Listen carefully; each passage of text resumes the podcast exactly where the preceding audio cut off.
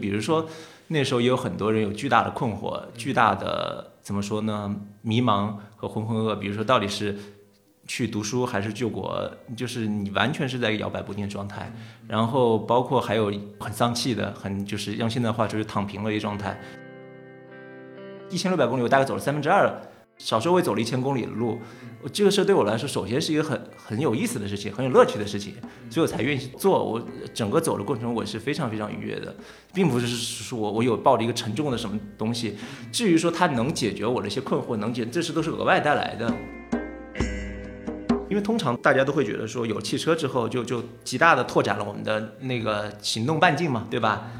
嗯，这肯定是真实的。可另外一方面，我自己的经验就就是说，反而走路是扩展了我的心理半径。大家好，欢迎收听本期的问题青年，我是今天的主播杨少。延续我们的青年节专题，青年虽然但是，今天我们邀请的嘉宾是杨潇老师。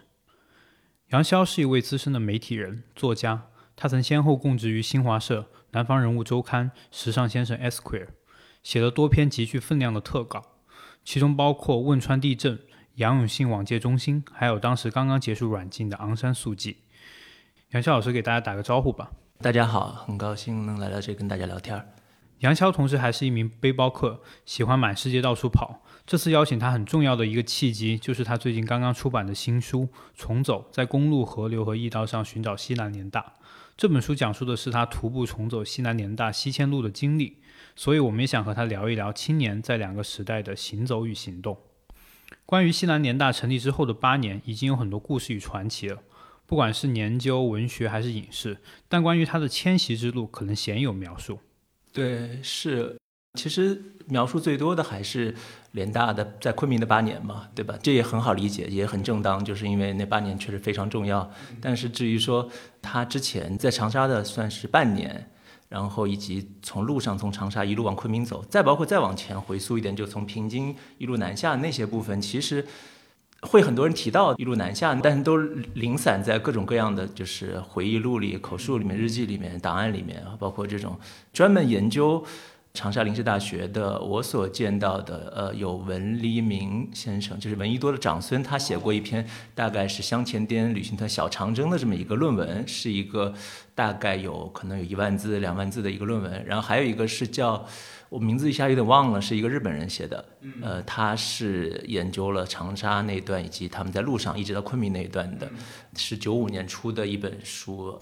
当然，最有名的易社强先生那本书就是《战争与革命中新的联大》，他专门有一章来讲了从长沙到昆明的长征。那那因为他那本书是等于说是联大整体的校史，就何炳棣评价联大最佳校史，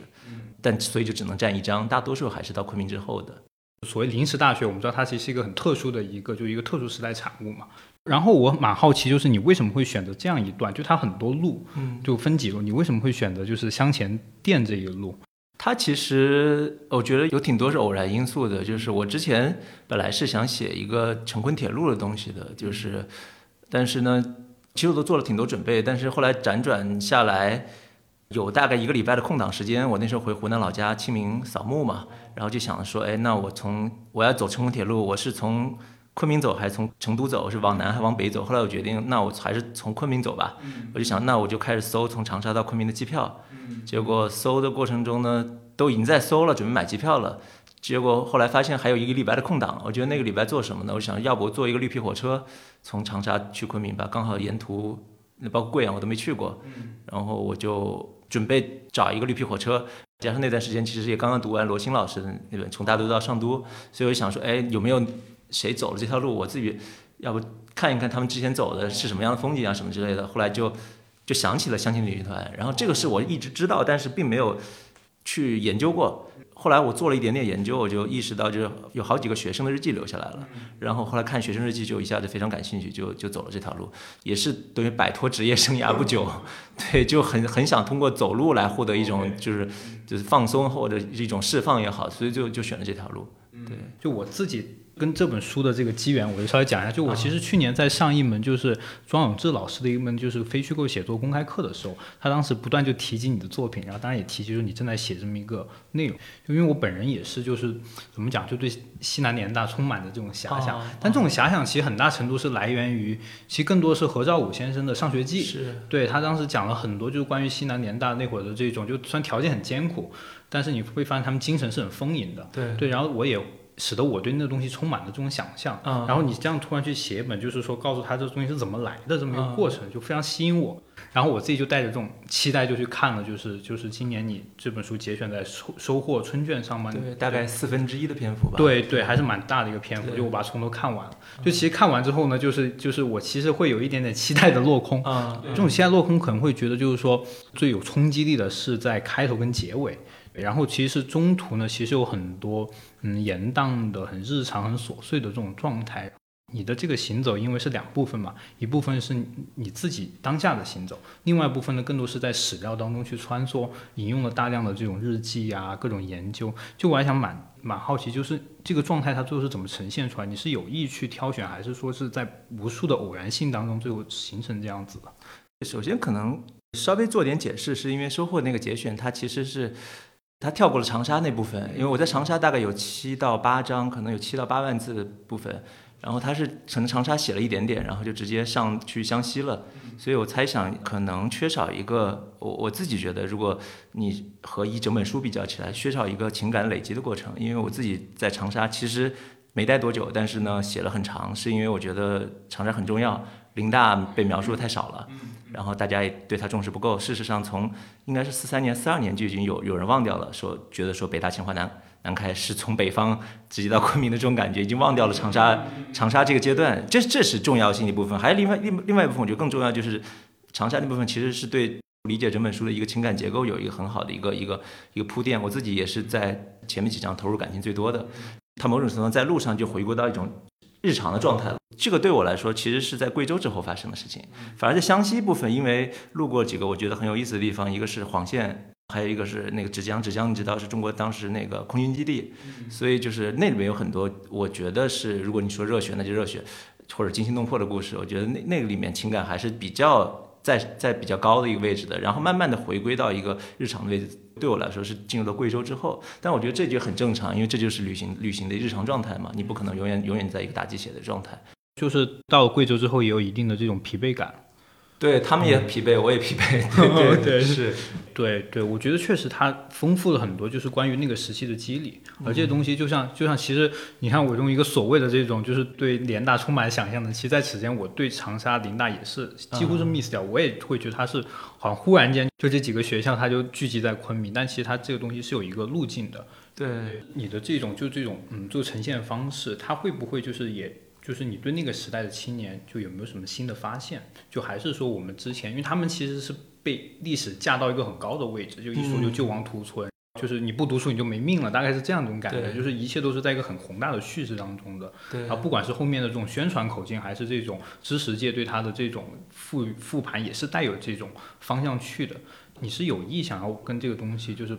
呈现更多的面相，还是说你又从中有发现一些什么新的东西？我觉得两方面都有，就是有意和无意。当你沉入到历史这个搜寻里面，就会你就会发现他们的面相特别特别丰富，而不是说只是特定方向的想象，就不是就是你刚才描述的，比如说只有救亡图存或者怎么样。当然这也是非常真实的一面，因为当时其实，在长沙长沙林大过程中，你就想想发生了很多事情。他们十一月一号开学，然后很快十二月几号。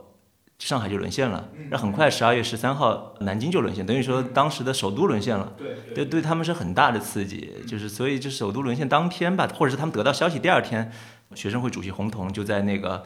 学生会那个当时长沙那个圣经学院韭菜园路一号那个圣经学院的操场上有一个特别激昂的演讲，大概意思就是说我们要投笔从戎，我们要去去抗战前线，我们不能在这闷头读书了。因为其实你你对前线有很多浪漫的幻想嘛，比如说当时最主流的一个浪漫幻想就是游击战，就学生都想打游击战。，OK，对，就觉得阵地战是不行的，然后游击战觉得非常自由嘛，然后对战争有很多浪漫想象。沈从文还专门写过写过这个东西，因为沈从文他是完全知道战争有多残酷的，因为他弟弟就在就在前线嘛，对他专门写过这个事情。那你到前线之后发现不是那么回事儿嘛，对吧？你可能做的很多都是日常的工作，或者你甚至都没有到前线去。然后，所以后来有很多学生的回来，所以长沙林大这个学生的人数在册注册人数一直没有搞得特别清楚，就是因为学生走的走的特别多。当时闻一多还是谁，还是柳无忌在南岳，因为文学院是搬在搬到南岳去了，因为在长沙圣经学院是不够不够用的，就描述说当时就是从十二月份到一月份。黑板上请假条飘飘，OK，就是学生不断的走，然后不断的回来，就是这么一个状状况。我想说的是说，就是你说有什么新发现，我不感觉有什么新发现，但是我觉得就是其实是呈现的学生很多面向的东西，就是是我之前不会特别去思考的这一块的东西。就比如说那时候也有很多人有巨大的困惑，巨大的怎么说呢？迷茫和浑浑噩噩。比如说到底是。去读书还是救国，就是你完全是在一个摇摆不定的状态。然后包括还有很丧气的，很就是用现在话就是躺平了一状态。因为湖南冬天也很冷嘛。我记得一个学生就说说，就每天起来在被子里面，只要离开一一离开被子脚就冻僵了。然后在图书馆也读不进书。然后然后有时候又突然冒出一种雄心壮志，觉得说我一口把这个微积分课给搞定了，然后我也去考一个什么东西。然后一会儿又泄气了，就觉得说哎呀，怎么可能个什么就是。狗嘴里吐出象牙来，资质太差，没法一口吃一个胖子，类似这样子，我觉得都非常非常真实的一个一个心理。我很难用一个普遍性的东西去概括，因为他们确实太多元了。但是我确实能想到了一点，我我觉得如果和现在比，或者和我自己这求学时代比，我就发现，就是哪怕他们理工科学生都还挺。注重人文的阅读和训练的，比如说我采访的那个一个叫吴大昌的一个老人，他是一九一八年的，我是二零一八年采访他，他那时候刚过一百岁，他现在已经一百零三岁了，然后身体听说还挺好的，过两天再去看他。然后他当时是清华大机械系大二的学生，他是三六清华三六级的，所以三三七年暑假的时候，他是大一暑假在家里，那时候他已经选了理选了工科，相当于，可是呢，他因为他老家是。在新登，在杭州附近的一个小县城，然后那个时候很快就爆发了八一三淞沪抗战，所以他就迟迟得不到学校开学的通知，然后他就在等的那个特别漫长暑假里，把冯友兰的《中国哲学史》五十万五十万字的书读完了。我就觉得，呃，现在很多文科生可能都没有没有读他这个吧，对，但是就就很很正常，就包括那个留下日记里有一个学生叫杨世德，是清华土木系大二和大三的学生，你也是一个工科学生，他一路都在读《宇宙风》这个杂志，《宇宙风》是林语堂当年创办的一个文学杂志吧，或者小品文杂志，然后他还一路都在读莫莫泊桑的英文小说，到一个地方就读一个，到一个地方读一个，我就觉得这一点就还挺让我印象深刻的。现在所谓的这种文理之争，就我们现在国家有时候在这种叙事当中也会说所谓的芯片被卡脖子啊，这种就导致一些这种所谓工业党啊怎么样，他们会有很多就对工科抱有很大的期望，然后相又会相反去贬低文科。但其实可能在那会儿的话，其实文理它是不同的路径，但最终指向的其实都是一个方向。然后呢，就是我们刚刚就是你我们聊到的就很多历史的人物，对，就我其实还蛮蛮想就知道你就是你整个就是当下的那个行走过程当中有没有什么特别让你印象深刻的人。嗯，还挺多的，但是呢，这种就属于怎么说呢？就属于纯粹交给偶遇。我这次行走方式和以前做记者完全不一样。比如说我以前做记者，我我我，比如说我要去俄罗斯采访，我是会提前，如果有时间哈，我会读读几十本相关的书，了解他的前前后后，而且我会做很多很多提前的联系工作。包括我后来去那个缅甸采访也是。虽然当时杂志是派我去采访昂山素季，我也做好了采访不到他准备，因为他没有接受嘛当时。然后提前约了，可能有十几个采访，说最后导致后来我不管是在莫斯科还是在在仰光，我都是一天要见三波人。我想说就是，其实这一次行走和我之前所有工作方都完全不一样。我这次就没有联系任何人采访，除了到一个地方我打电话，我也提前一天打电话给史志办，问他们能不能。给我看一下他们档案，或者是他们有什么书，或者跟他们聊聊这样的，其实没有做任何记者方面准备，我就想把就比较轻松的走路聊天，然后把一切都交给偶然这样子，看会遇到什么东西。对，然后比如说你可能想到的，我就在湘西，在在一个叫马底驿的地方碰到过一个老人家。马底驿是当年的一个驿道上的，你听名字就能听驿站的驿，对吧？就是当年驿道上一个一个重镇，它现在属于湘西。属于湖南省怀化市沅陵县的马底驿镇，然后那还有高速的入口，但是那个马底驿镇其实非常无聊的，就是一条国道从那正中间穿过，两边的建筑都是那种很丑的建筑。可是你离开那国道，往里面走一点点，就是一条当年的驿道，元代以来就留下来的驿道，然后还保存了一一小部分。然后呢，那个老街上面还有两栋，我觉得有年头的房子，其中有一栋就是一个五保户。我后来在网上查这个五保户这个老人家名字，发现当地的主流媒体还去采访过他。但是那种采风团就是说，大概是老人虽然已经嗯六七十岁了，正在颐养天年，但是呢，他还是时刻不忘那个党和政府的关怀，然后觉得他呃很享受生活之类，就完全是一个主流媒体的口吻来报道的这个事情。然后我跟他聊，他我没想到他愿意让我进去，也可能他他一个人嘛，因为他他子女老伴都去世了，算是那种五保户，他就挺热情的招呼我进去，然后又给我看他家谱。然后给我讲他家族人的故事，然后我他父亲的故事其实挺惊心动魄的，我就不在这剧透了，大家去看书吧。对，那个他讲了有一个故事，是因为他跟我对着家谱来讲，他他比如他最早是从哪来搬来的，然后大概多少代，清代还是明明是清代清初还是明末，我忘了搬过来多少多少辈，然后他的应该是曾祖父或者曾曾祖父是一个秀才，但是这个秀才不知道因为什么遭遇。结果没有继续高中，后来就成了一个代笔的。后来说他有一天就突然消失了，因为那地方也是湘西的嘛，再往西走就是就往贵州、云南走了嘛。对对。就是家族人只知道他往云贵走去了，但是不知道他去哪里了。然后这个人就消失了，然后他也从族谱上没有消失，但是就停在那个地方了。就是你也不知道他什么时候死的。他说他还挺好奇他这个曾祖父或者曾曾祖父的命运的，但这个东西你就属于完全是历史的黑洞了，对吧？你任何任何人都不可考了这个事情。我觉得那这种东西只能叫个小说了，只能叫文学了。但是其实，在在我沿途整个过程中，我经常会这种感觉，就是包括旅行团这些人，他们留下很多，不能说很多，留下几本日记。但是我作为一个非虚构的作者，我能做的非常有限，我没法创造，我只能我哪怕用想象力，我我也得在一个有有充分事实依据的角度，同时还用透明的方法来告诉大家，我这是我们来假想当年这个城市是什么样子的。你如果没有记载，特别这样的一又不重要的一个人物，那就就不可能再发掘出来。那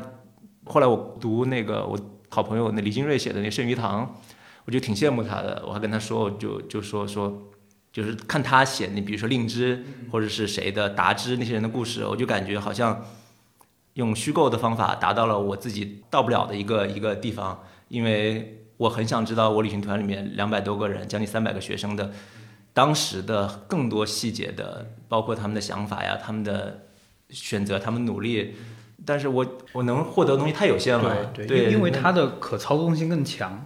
对，就是你可以用虚构的翅膀来让让到达你你的彼岸嘛。对，还跟他聊说，我挺羡慕这个的。对，因为我自己不会写小说嘛。但是为什么说这个老人让我印象深？还是因为他自己也是个写字的人。就是马底那个地方的什么乡乡志呀之类的，因为县志的话，他是这种工作方法，是说。去找，嗯，各个乡镇的懂历史的、受过教育的老人，让他们来写。然后他就是负责写那个马底镇上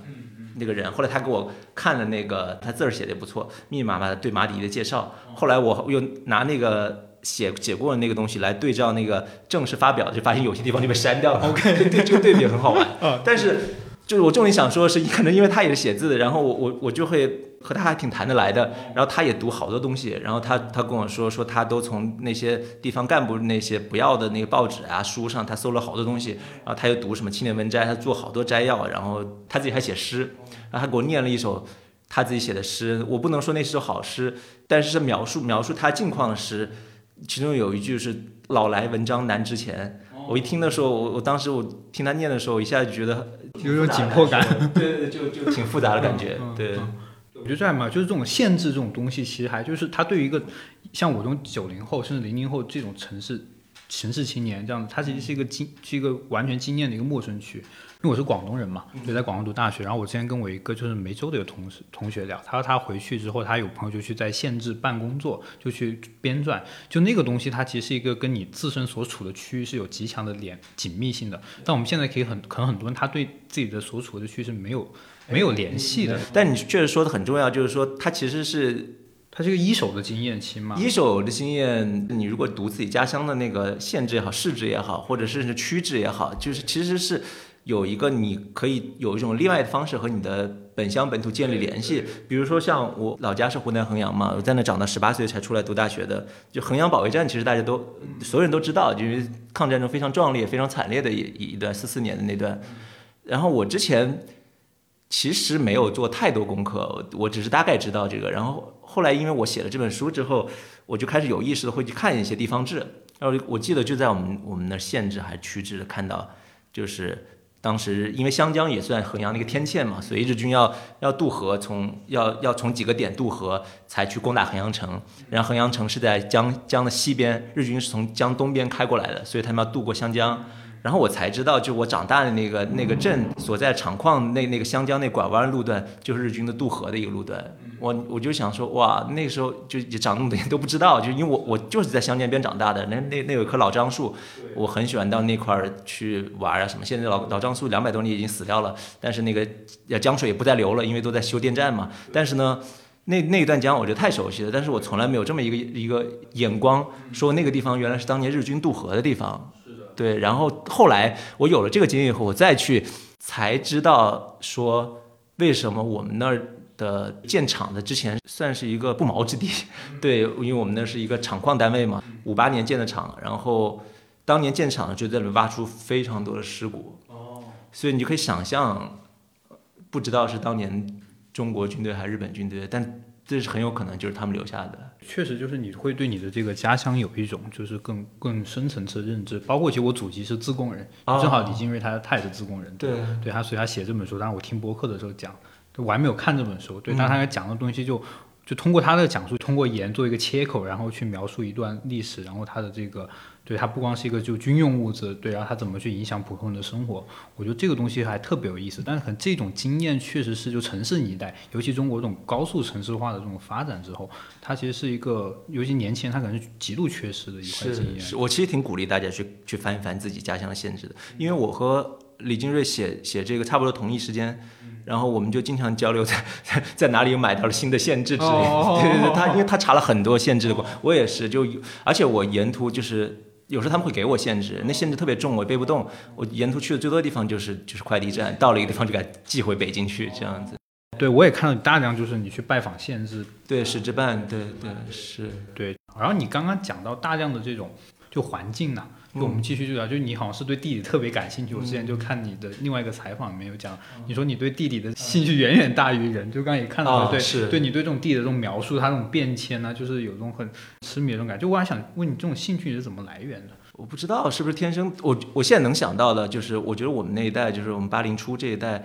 读小学的时候，那时候不是在讲什么四个现代化之类的嘛，所以对科学的这种崇尚还挺，所以我我大概我觉得我们这一代在小学的时候的梦想，不就都是当科学家之类的嘛？嗯，好像我和同龄朋友交流，我不知道是不是一个呃偏差偏差理解，就是感觉挺多人和地理有兴趣的，就上知天文下知地理就这种有兴趣，但我的兴趣就是延续下来了。至于说。其他的就比如说对地图的感兴趣，因为我从小就非常感兴趣，然后上地理课就非常轻松，就是所有的方位感，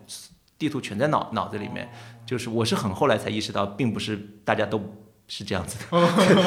我对，比比如说，就是你跟我说说委内瑞拉在什么位置，或者是或者是比如说阿尔及利亚在什么位置，我难道不就是我以前就会认为你就应该脑子立刻出现一个世界地图，然后他们在什么位置立刻定位出来吗？因为很简单，对吧？对，这样我跟你也像，我小时候是因为我喜欢看足球，所以我就看各种国旗，就就我认国旗能认一百多个，然后他们的地理方位我就记得很清楚。是，对我我我以前也看足球，就是我。对，就是很多，比如说德国的一些类似什么多特蒙德之类的地方，对对，都对，都是从从联赛里那些球队名字得到的。但我自己有一个额外兴趣，我对河流特别感兴趣，可能因为我在湘江边长大嘛，对，所以我我从小就就在地图册上研究各种河流的走向，包括还就非常奇怪，我觉得非常非常 nerdy 的一个 一些一些。爱好就是比较，比如说俄罗斯三大河，就是俄当最有名的伏尔加河就不说，而是比较那个就是鄂毕河、叶尼塞河、勒拿河三条流向北冰洋的河流的流量和含沙量，就谁关心这个东西？但我当时就读的特别有兴趣，对 对，所以我就在看你在书里面描写的当中，当你描写到河流的时候，其实你是怀有一定情感的，尤其当你描写到这种挖沙点，就比如说这种河流的这种干固，想问一下，就你这会儿的那种情感大概是怎样？这种情感跟你看到一个人的。的逝去，或者说是嗯，对，因为你你也进入过就是汶川跟玉树这样的现场嘛，是对这种环境的这种萎塌缩跟这种人的逝去这种差异在哪里？有你情感方面的，我觉得有可能我自己就天生对地理感兴趣吧，然后所以对河流也好，对对环境也好，这种兴趣是是不需要调动的，就是很自然而然的兴趣。你从一个写作的角度，或者是从一个你理解事物认知的角度说，你可以是有用意的，在于说什么呢？就是我一路走过来，很多地方都不见了嘛，所谓物是人非嘛。那物是很多物还是，其实物也不是了，就是庙也被砸了，或者是什么之类的，路也变了，对吧？驿道也不见了。那很多时候，物是就是因为那棵树还在，对，所以很多时候我就我都记不起有多少次了，就是你进到一个当年旅行团歇脚过的地方，那个地方庙，嗯假如还在的话，那也什么都不剩了，或者说后来都重建了，但是就是偏偏有那棵两百多年的老槐树之类的保留下来，然后你就会在那看它看很久，你就会想说这棵老槐树看了好多事情啊。如果这棵老槐树时间更年头久点，比如说它是一个千年唐槐之类的，你就会想说哇，它经历了多少多少事情啊，多少事情在它眼前经过，然后发达，然后消失，你就会有这种想象。对，所以这是很自然而然的。至于说对人呢，我是因为做一个人物记者嘛，对我觉得是培养出来，或者是在交流过程中产生了兴趣，而不是说天然就有那么强的好奇心或者怎么样。对，就是我自己如果不是去采访我。或者不管写东西，我到火车上也不能和不和人说话，对，也不跟人搭讪，也不问别人问这问那儿，对，然后但是呢，你一旦开口了，或者你作为记者开口了，就不一样了嘛。你首先要做准备工作，然后你要跟他交流，在这个碰撞中，你就会就会激发出你的兴趣来。就是我觉得这是两种兴趣。嗯其实我看到你讲这个，就是当你看到这个河流慢慢干枯的时候，其实我还看着还会有一点点感动。因为我们刚刚讲树，其实其实那也是跟人的一个关联，但有时候可能景观有它自己的一个变化。你也讲到这种高速公路，你讲高速公路是非常霸道的，它就是一个人定胜天的这么一个模式下去。我这次其实有感受，就我上周我打车，我从二环大概反正去，我我从西城到东城去，就现在过于依赖导航，就司机他都是只看导航，就导航它自动就选择就走二环。然后我看二环稍微有点堵，然后这次就走了一个很，就相当于它就不是走环线了，就走里面走胡同里面线。就我那个时候的感官跟以前就坐车完全不一样，就因为胡同它景观会更丰富，会更有层次。你通过这个，就是那个就恭王府啊什么这一块东西，它的就就你更想在窗外看。你走二环的时候，它高速公路它其实是一个，它是很同质化，速度又更快。对，其实就是因为交通工具的变迁以及路的变迁，导致我们观看。风景的方法变了嘛？尤其是飞机，对吧？飞机它只在意就是到达和出发，你沿途你想看你看不到。这高铁其实已经很明显了，你看到一个一个古塔，你就一秒钟你就过去了。对，这算什么呢？就就连一个一帧都不都算不上。可是如果你在一个慢慢一点的那个绿皮火车上，那其实就有点像一记录长篇缓缓展开那种感觉。像更早之前，我我最近在读那个塔奇曼写那个史蒂威写史蒂威和美国的中国经验那本书，很厚。然后就讲史蒂威，他抗战抗战期间他几次往返美国和中国，那时候从美国坐飞机坐坐到中国都要十几天的，他一路飞一路飞，先往古巴飞，然后再应该是跨越大西洋飞到欧洲，再从欧洲再一路飞飞到埃及开罗，然后从埃及飞到德黑兰，然后从德黑兰再飞到新德里，再从新德里飞到就是云南，再从云南飞到重庆，嗯，就就像跳岛似的，然后到每到一个地方都能去去感受一下当地。那现在就。就效率，当然效率是好的哈，但是可是你会丧失很多东西。但是再接下来延展可以讨论的就是说，你说路其实某种程度上这种非制式化的路，就是如果说高速公路是制制式的，国道就没有那么制式，对吧？国道比较尊重那沿途的那个山川河流，它会沿沿山而上嘛，不像高速公路，它逻辑什么呢？就是就是打洞，对吧？要么就架桥。对吧？就直接走笔直路线嘛，就是为了效率嘛。可是国道就就比较尊重自然的风土，然后我在上面走的感觉，就会觉得说，你就会在某些时刻，嗯，对它进行一些拟人化的感受。河流也是一样子的，就是你比如说你刚才说那河流挖沙导致非常浑浊嘛，就在湘西特别明显，就是一路都是挖沙。可是我也同时觉得，如果你把河流拟人化的想象，它真的生命力非常顽强。你只要离开挖沙顶一点儿，它立刻那个自净功能就开始起作用，然后很快河流就变得非常漂亮、非常干净。有的河段在湘西的一些河段就是那种蓝宝石一样的颜色，或者蓝宝石里面又又加上一点点那个。乳白色，就是你真的只能在高原地区，就是比如在西藏这类地方，像你在然然乌或在那种地方能看到的颜色，就是我觉得还挺神奇的。然后你再走两段，你听到那个挖沙的那轰隆隆声，然后你就知道河流又又又浑了。对我又想到，因为我我女朋友是杭州人，我们现在北京嘛，就喝咖啡的时候突然就聊到就京杭大运河，就我们在杭州也就经常在京杭大运河那边走，我们就想看就现在京杭大运河它到底怎么样？因为京杭大运河它其实是一个人工。很多年开采，但它其他的开采，它还是顺着，就是就它不是直线从杭州啪的一下到这个通惠河，它不是，它其实有很多种绵延，有很多分支这样走。然后我们就是沿着那个，就是用用苹果地图沿着它走，路走了快四十分钟，就在手机上面慢慢磨磨磨往后走。就是之后找个时间要去就通惠看一下，是看一下北京这边的就到底是怎么样的。对，就那种感觉，就是会有一种更丰富的感官。我真的是就是这样子，你的视角是完全不一样的。包括你刚刚说京杭大运河，我我如果没记错，反正我还没去过，但是因为我在民国那些报刊里经常看到，当时民国时期当他们郊游的一个重要地点，就是现在通惠通惠河北路一条一个河闸，其实是为了运船运粮，包括运运木头进京京城。建闸的目的是调节水位，让这些船可以通过，然后那地方就会形成瀑布，然后后来就成了一个景观，忘了叫什么闸，反正现在还有个遗址，就在通通河北路。现在通河北路什么地方？北京 CBD 对吧？上班族匆匆经过的地方，谁会停下来看一个那个东西？对，然后包括京京杭运河很有意思。之前我去国博看了一个展，就是讲讲京杭大运河历史的，那个展就特别好，特别丰富。然后我就也把我和我这个香甜旅行的这个一些东西结合起来。就是因为当年的贵州，包括湘西，包括四川，就是这种西南地区是产很多名贵木材的，所以后来有人说说紫禁城是是飘来的嘛，其实说的就是京杭大运河，然后这些建筑，嗯，北京城的木材是从京杭大运河一路往上来的。当然了，它不只是从西南过来，它也可能是从浙江、从江苏这些地方过去的。但不管怎么样，都是要。往北一直到通州，当你下次去故宫时，你可以想象我摸的那些木头，其实就是从从京杭大运河、从杭州一或者是从南京一路往往北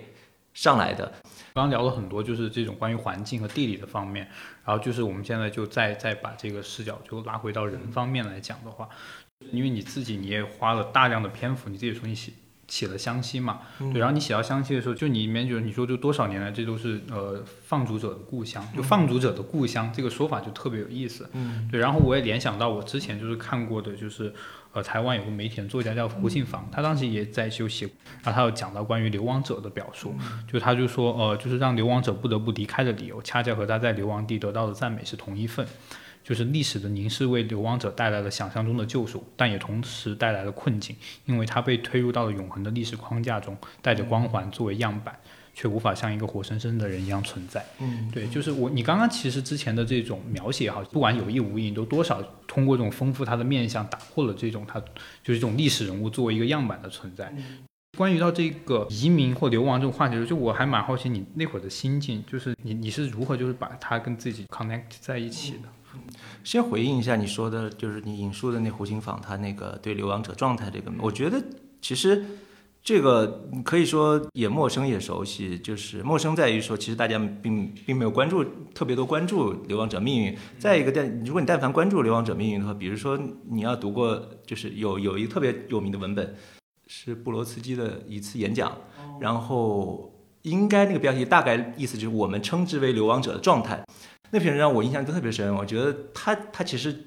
就是在好多重好多重维度上把流亡者的状态讲清楚。当他讲这个流亡者是特定的，我们说的，我觉得我理解就二十世纪的流亡者，因为政治原因不得不离开自己的国家去一个西方的这种状态，他展示非常清楚。包括你刚说胡军坊那种那种描述。比如说他历史的重负，对吧？过往的流亡者什么样子？这种东西会有一个影响的焦虑，对吧？然后他身后又拖着他整个他的母语、他的故国、他的一系列的重负，那他很难做用他说做自己的呀，这很困难的事情啊。对，但是我我对那个布罗斯基那个演讲印象最深的之一的还是，就是说我们现在站在济济一堂，在一个窗明几净的又很明亮、很干净。甚至高大上的这个地方来来交流流亡者，我们首先要想一想，就是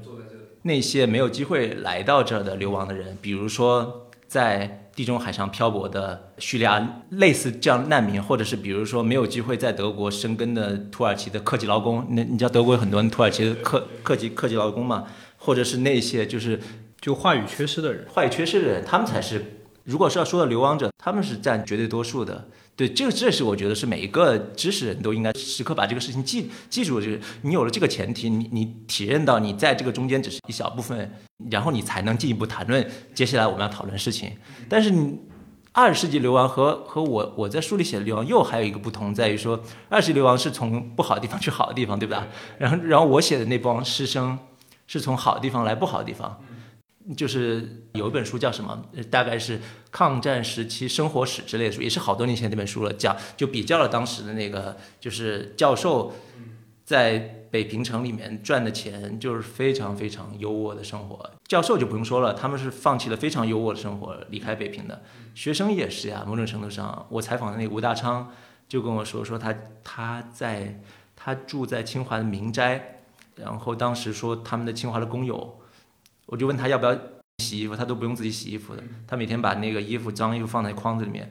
工友就会洗，弄得整整齐齐给你放回来。你也可以说他特权阶层哈。可是我我重点想说，他其实这些东西都是他放放弃掉的东西，而去了更艰苦的地方。那等于说胡青坊说的有点像，我觉得有点像一个所谓第一世界的困扰，对吧？可是你像这群人。直接来到第三世界，或者是二十年前流行的是从可能从第三世界到第九世界，他面临是更真实的困扰。那同时，他们还在不断和中国的更普遍的大多数的流亡者会不断的相遇，不断的发生碰撞。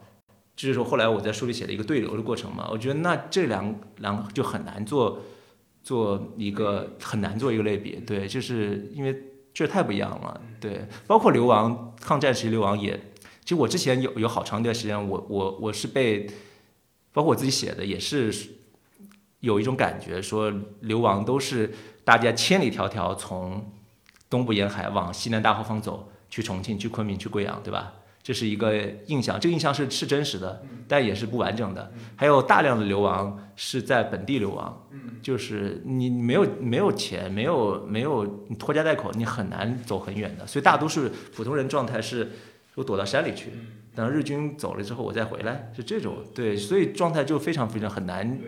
对很难，对非常复杂。对，确实因为流亡这个词，它很容易跟就是这种二十世纪就是知识分子或者说作家捆绑在一起。对。但是它可能跟我们普通人联系，就我不能说它确切，但可能我我这我这样讲不知道对不对，就可能就是去年就因为疫情这种原因，对它可能让一些普通感多少感受到了一点，就是这种被隔绝之后，就你你你某个地方你回不去。你你被阻隔在了那里，对，然后你可能要经历很多，就是这种制度上面的这种就是转移，嗯，对，比如说我其实是我是去年三月份从国外回来的，哦，对对，我我当时在英国读书，然后对，然后回来回来之后，我当时其实就经历了一个很比较曲折的过程，当时国内的舆论其实很多是不希望留学生回来的，对，就那个时候其实会有一个很深的，添麻烦的，对对，投毒，千里对对千里投毒，对，其实那个时候作为一个留学，其实会有很复杂的感觉。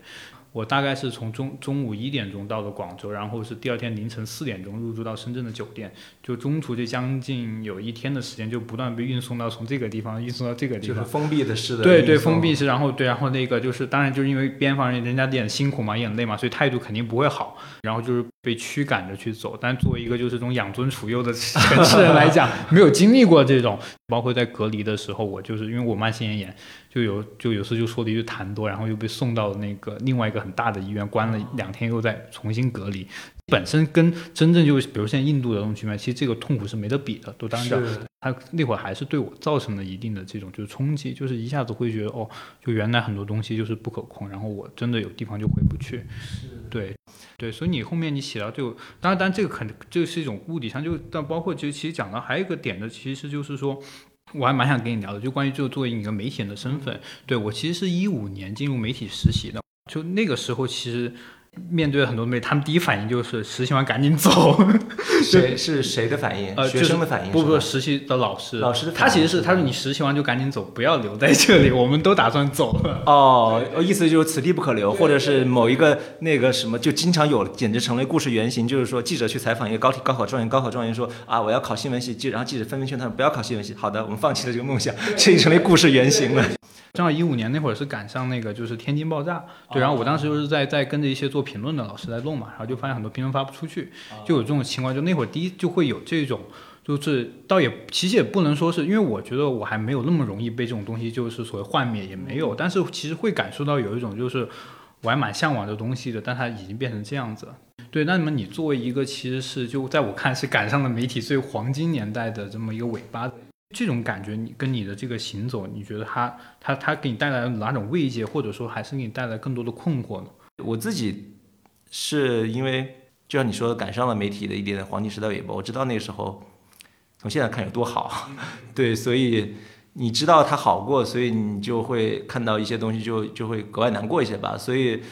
你如果一开始就不知道他曾经是什么样子，他到达过哪儿，所以那其实你也没有这个重负。那我们这一波人就会有这个所谓的重负嘛，或者是说的再抒情一点，就是你背后拖着很长的影子嘛。那个影子就是就是那个时候带给你的东西嘛。我觉得我很大一部分就是那个时候塑造的，就这个东西可能很难忘掉，也很难改变的，这是一方面。所以后来。我看那许志远采访那个马东的时候，许志远就说说他是一个唱挽歌的人嘛，就然后他就骂得很惨。我觉得其实还我我我我挺理解他说的。那首先就不能理解，再一个就是说，还有人就会说那，对，就就是就感觉你你就就该被淘汰，对你过时过气已老，就是我如果如果一个人。只有年轻作为资本是很可悲的一件事情，因为你早晚也会变成遗老，有什么好骄傲的呢？对吧？而且你去看历史上那些遗老遗少，都是一叠一叠，就前浪不断被拍死在沙滩上的过程。所以我觉得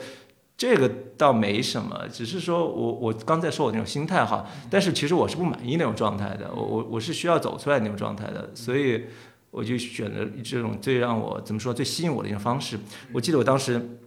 从长沙。出发当天，我是二零一八年四月四月七号从从衡阳去的长沙坐高铁，然后四月八号从长沙开走的。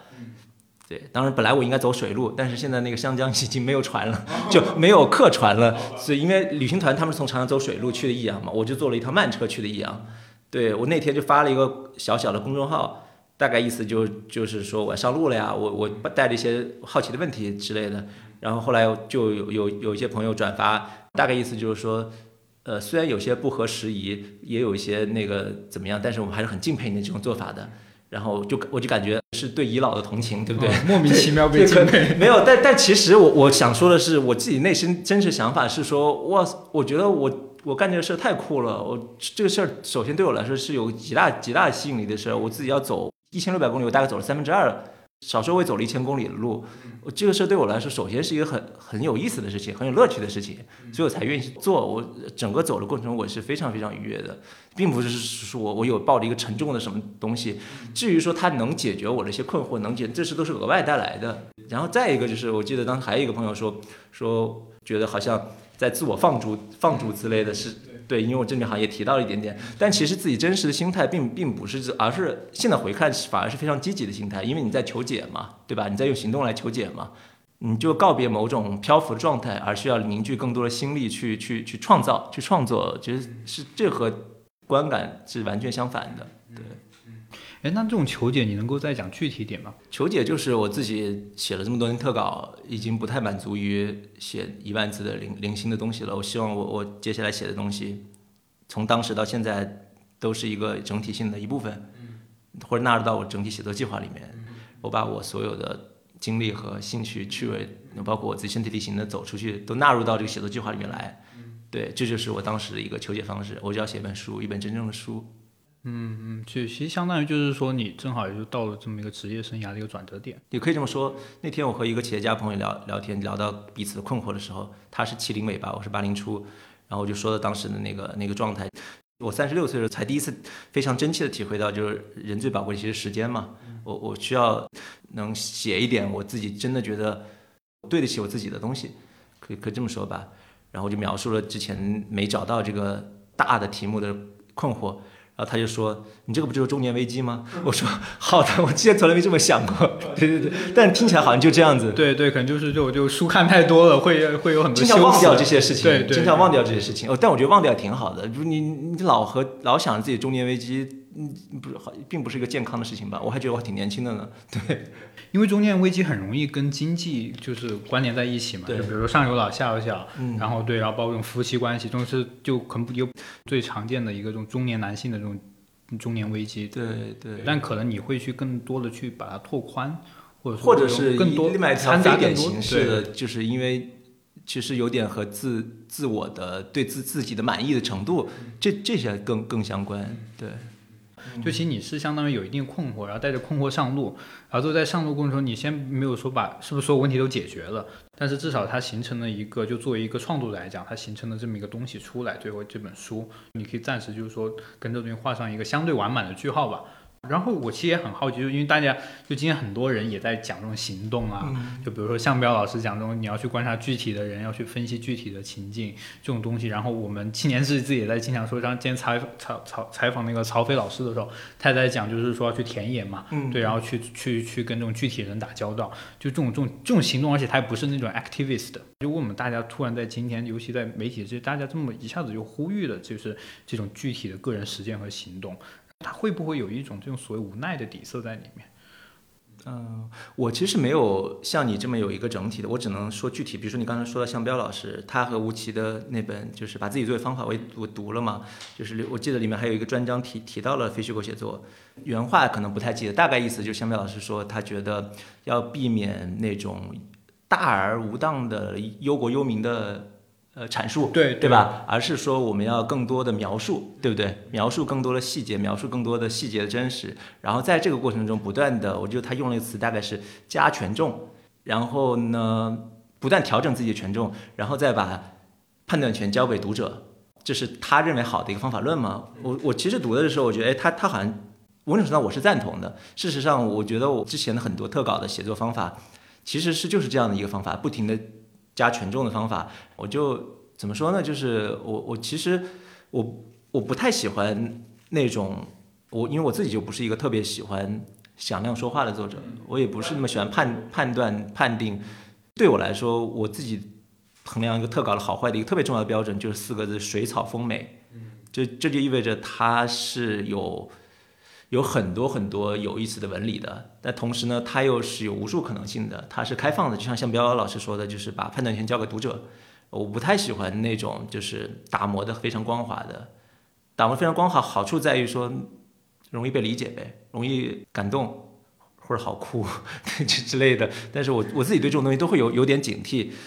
确实说到这儿，我又觉得说，我一方面赞同这个，一一方面我有一个隐隐的。也算是对自己提醒吧，或者是一个反思，就会说，当我们不停的强调要描述，不要判断的时候，是不是也放弃了判断的责任？对，对我我在想这个事情，尤其是你考虑到我们的语境，对，但是我只能说，因为我确实不是不是能够下判断的人，我这也不是我的性格，更不要说你刚才说什么 activist，这这这都离我非常远。我其实挺希望，就是或者在任何意义上，我都挺希望看到更多的所谓的生物的多样性的。你之前写过一篇文章，是关于就是这个就叫做公共知识分子的啊，对对，我当时在你的那个子弟那本里面讲到了，其实有提到就是这种我们刚你刚刚讲的那种就是振聋发聩的声音，其实就是所谓那种纯粹的观念型知识分子嘛，就他们其实在中国是经历了这么一个衰落的，可能从九十年代一个比较比较就高的一个位置，然后滑落到到现在就更不用说了，现在基本上就是要被打到谷底的这么对对，可能很多人避之唯恐不及，对对，声音也没了。就你之前采访了一些，就是这个左翼青年，就是他们有有个有个受访者，就是说他们其实以一个非常不专业的方式参与到了这么一个全球化霸权的进程当中。他这词说非常重，但可能一方面他们确实相对于他们不够专业，而现在是一个专业高度细分的一个世界，就就这种很专业的知识分子。但是另外一方面，可能他会不会就是就在造成一种就是说这种嗯。就是我也会担心，就是这种底线和价值观的这种。就是这样子的，你描述的非常准确。你在英国读书的，我我也在在美国待过，你你完全知道，就是就是，比如说我们我们现在学术水平和八十年代学术水平比较起来，你一定是因为受到整个全球你更开放了嘛，对吧？所以你你见的东西更多，然后又有很多这种专业化的研究，所以肯定是有水涨船高的一部分，对吧？然后你再拿现在的方法去看一些老老一辈，你肯定你能挑出很多刺来呀，就严谨的东西。我觉得这个，但是这不代表说他们东西是没有价值的，对吧？对吧？就是包括我之前还和还和几个朋友聊，就是说，确实是有一类知识分子，你你如果不喜欢观念型知识分子，你当然当然你有一百个理由，但是观念型知识分子他有可能是有那种。高度的抽象能力和高度思想性的，那这个东西呢，也许有不严谨的地方，可是不代表它没有价值，相反，它可能非常有价值，对吧？那这个年代，现在是二零二一年了，我们现在很难再有什么所谓集大成的学者了，或者说这种学者可能更容易出现在专业没有那么细分的领域，对吧？呃，没有那么细分的时期。可是我还挺希望有这样的这样的人的。我觉得，首先你得承认人的可能性是很很强的，可能性是很多的。再一个就是说。就是我们刚才说的，他有可能有有别样的穿透力，对吧？他超越了你你之前的东西。当然，另一方面它跟别人神棍，这也是有可能的。对，但是怎么说呢？我就觉得还是我挺中庸的，觉得就是不用用 A 来否定 B，也不用用 B 来否定 A。同时呢。你就包括我那时，我我这你说的我写的那个公知分子是以前给一三年给人物周刊写的封面，叫重新审视公知。其实里面也引用了很多萨义德的看法。这萨义德对那种只停留在自己专业领域的那种为道良谋的这种知识分子有很多批评的呀，对吧？并不是说专业就是一切嘛，对吧？当然，首先专业是非常重要的，这这你你你得敬畏专业，对。就我们可能现在都更崇尚的，就就这种专业型的，不管是项标或者要不然就是官方化也会崇崇尚这种科学家。就很专业，默默奉献，或者说这种嗯医医护人员或者这种医生，这当然很很伟大，这不可否认。对，但是可能就是说，它其实是一个遮蔽的后果。然后就是关于这个，就是我西汉嘛，你觉得现在我们刚刚在聊很多就关于行动的这个，嗯，就是就是这种行，你觉得嗯，除了像你的这种人，你还有看到哪些就你觉得是特别有意思的行动吗？特别有些行动，我立刻能想到发布会，其实我是想聊的，然后后来后来给忘了，然后后来我给罗新老师发微发微信说，我忘了说，罗新老师说他也想聊的，他也忘了。你还记得一三年还是一二年，有个哥们儿也是，他比罗新老师年还年长几岁，他有个项目叫走出伊甸园，他从非洲东非大裂谷还是或者是从埃塞俄比亚哪个地方，就是所以就是大家相对比较公认的人类起源的地方，来应该叫叫叫保罗，我忘了这名字，反正是一个。今年可能都快六十岁了，从东非一直往东方走。他本来应该是在一五年左右从中亚进入中国的，但好像因为种种原因，他选了另一条路线，结果就在去了南亚次大陆。他现在刚刚走到走到缅甸，然后在缅甸就遇到了大家都知道缅甸在发生事情。然后我就还和罗新老师在那个微信里说，罗新老师说他真的是就是完全走到了一个历史的一个一个。一个现场这种感觉，然后我们还我们还讨论说说等他走到中国，应该也和他一块来走一段之类，已经很了不起嘛。从一二年走到现在二一年九年了，而他年纪这么大了，大家可以搜一下，就是好像是国家地理杂志下面的一个网站一直在更新他沿途的状况。但是我想说的是什么呢？我就是我我是因为想起这个事儿，我后来就做了点功课，知道他在缅甸。然后我就想起他最早开始走的时候，哇，那媒体都趋之若鹜，国内媒体有很多报道，嗯，大家搜“走出伊甸园”就能知道这个人的前因后果。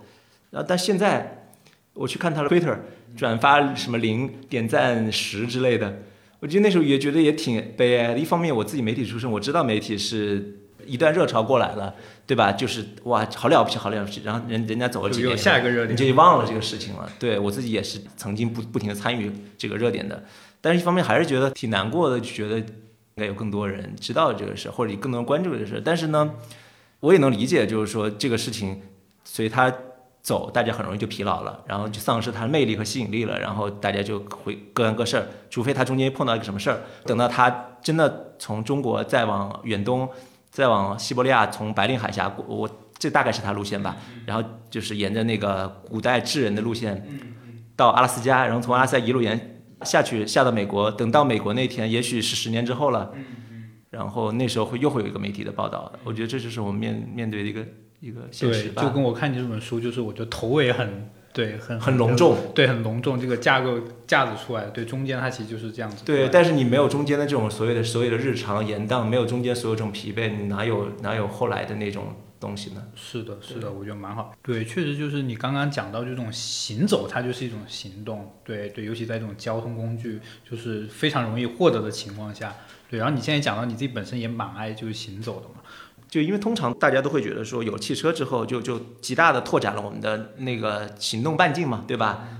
嗯，这肯定是真实的。可另外一方面，我自己的经验就就是说，反而走路是扩展了我的心理半径。是什么感觉呢？就是说，很多时候你走完很漫长路之后，很多地方对你来说都是可以到达的。有好长一段时间，我都停留在这种惯性里面，就是说到了一个地方，哎，看着这个石窟。也就是二十六公里，哎，那我就走走着去吧，就经常有这种感觉。当你这种心理半径扩展的时候，其实你变得更自由了，而不是依必须要依赖什么样的工具。对我是有这么这么一个体验。哎，那你有规划？你现在有就对下一次这种行动或行走有什么想法？我其实已经走完了一趟，但那趟不是走路，就是我是在疫情之前去德国环德走了一圈，但那时候因为买了一张德铁通票，所以就是以那个坐火车为主。当中间也会找机会自己走路，那是我想写德国的博物馆，就就就这是要慢慢写，然后再再接下来就是还没想好，我是可能还是要走路吧，对，因为我觉得走路还是本身就是我哪怕什么也不干，都能给我带来特别大的愉悦。在和杨潇老师聊天的过程中，我感受到了一种属于描述的力量，和他书里呈现的类似，历史的细节和环境的机理在不断被打开、交错与流淌。他就这样将我们习以为常的行走转化为行动，并不断开辟新的路径，带来新的视角，而这也鼓舞了我今后要去走更多的路。此外，对杨潇徒步经历感兴趣的听友，可以在单独的公众号、淘宝店以及当当和京东等平台购买这本书。感谢您的收听，谢谢。感谢大家收听《问题青年》是由青年志出品的播客，我们从青年的发问出发，探讨行动的可能性。你可以在小宇宙、苹果播客、喜马拉雅、网易云音乐等平台收听我们的节目。如果你喜欢我们的节目，可以在微信和微博搜索“青年志 Uthology”，关注我们的其他内容栏目或与我们联系。谢谢。